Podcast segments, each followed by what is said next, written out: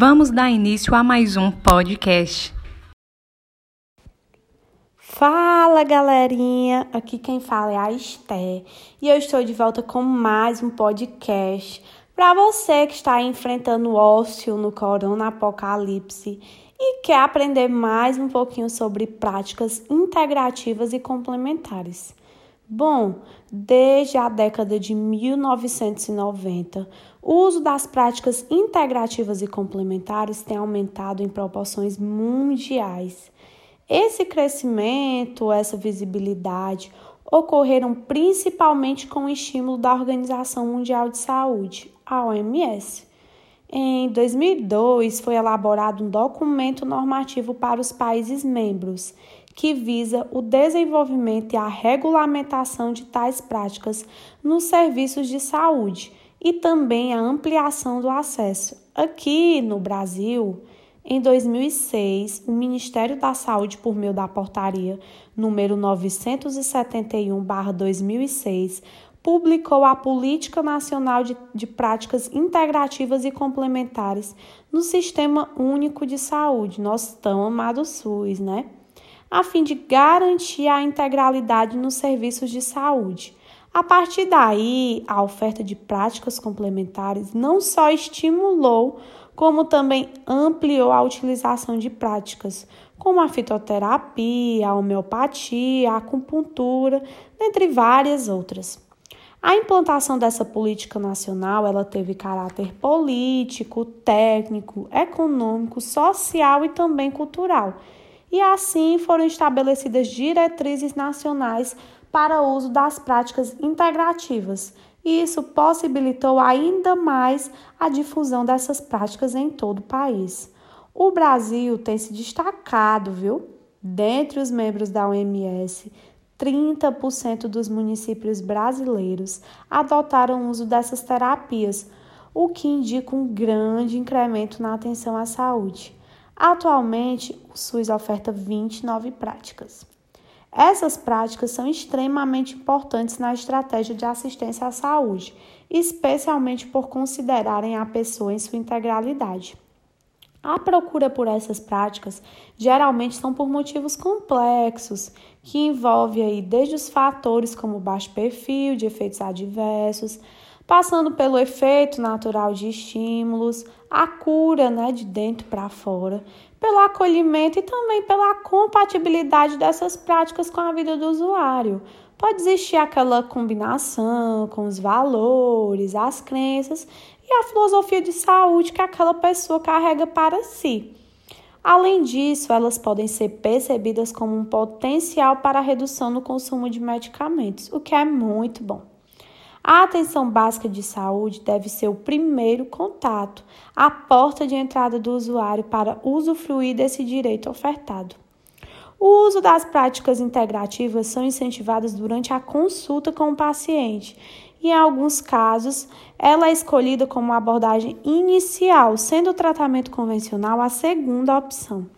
Além disso, a disponibilidade das práticas integrativas e complementares nos serviços da atenção básica pode promover um maior diálogo dos profissionais com os usuários, podendo haver um efeito muito positivo neste contexto. E aí, para que tudo isso aconteça, é essencial que a gestão incentive o fortalecimento e uso dessas práticas, além de proporcionar condições para que as mesmas sejam oferecidas à população, seguindo a recomendação da política nacional, aquela que eu falei no comecinho para vocês que foi instituída lá em 2006.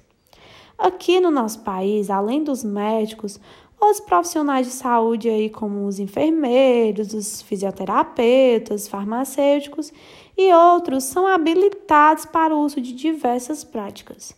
Hoje, no ano de 2020, mais de uma década depois da implantação dessa política, é possível observar muitos reflexos positivos, tanto para os usuários quanto para os serviços que aderiram à sua utilização. No entanto, como nem tudo são flores, essas práticas infelizmente ainda são oferecidas de forma incipiente, nos mostrando que ainda existe um longo caminho pela frente com muitos desafios.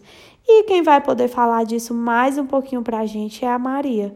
E eu vou convidar ela para entrar aqui com a gente. Claro, cada uma na sua casa.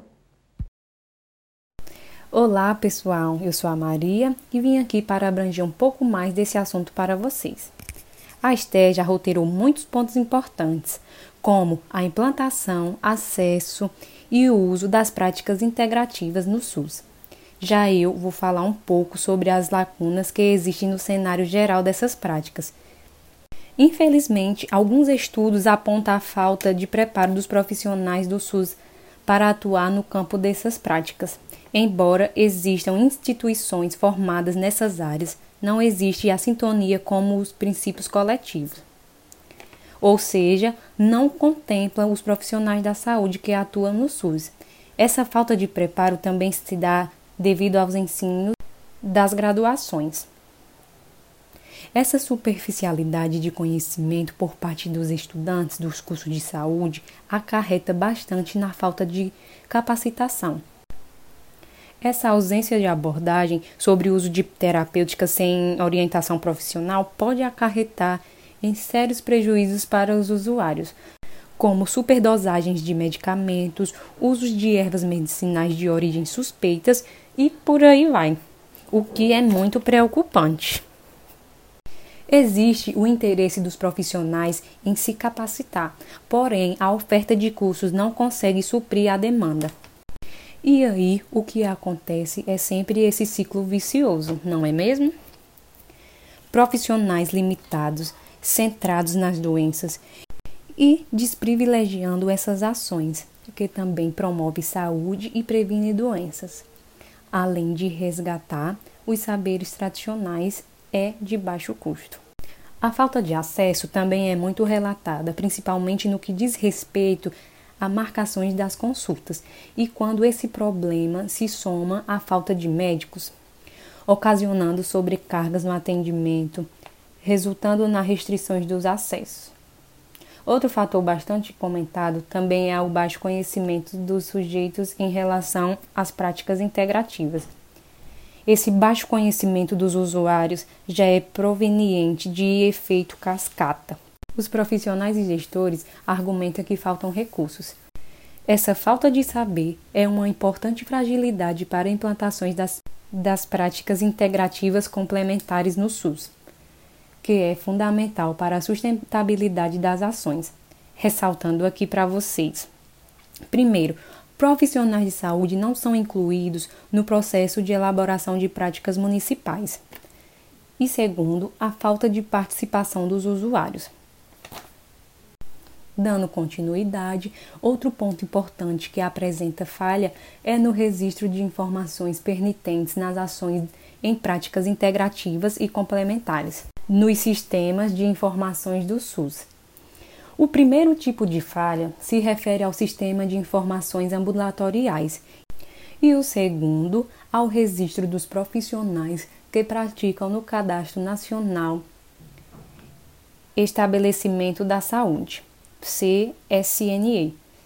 Esses são alguns desafios e agora cabe a nós a ter um olhar mais crítico devem ser feitas medidas como maior investimento por parte do governo, disseminando essas práticas e priorizando sempre profissionais capacitados.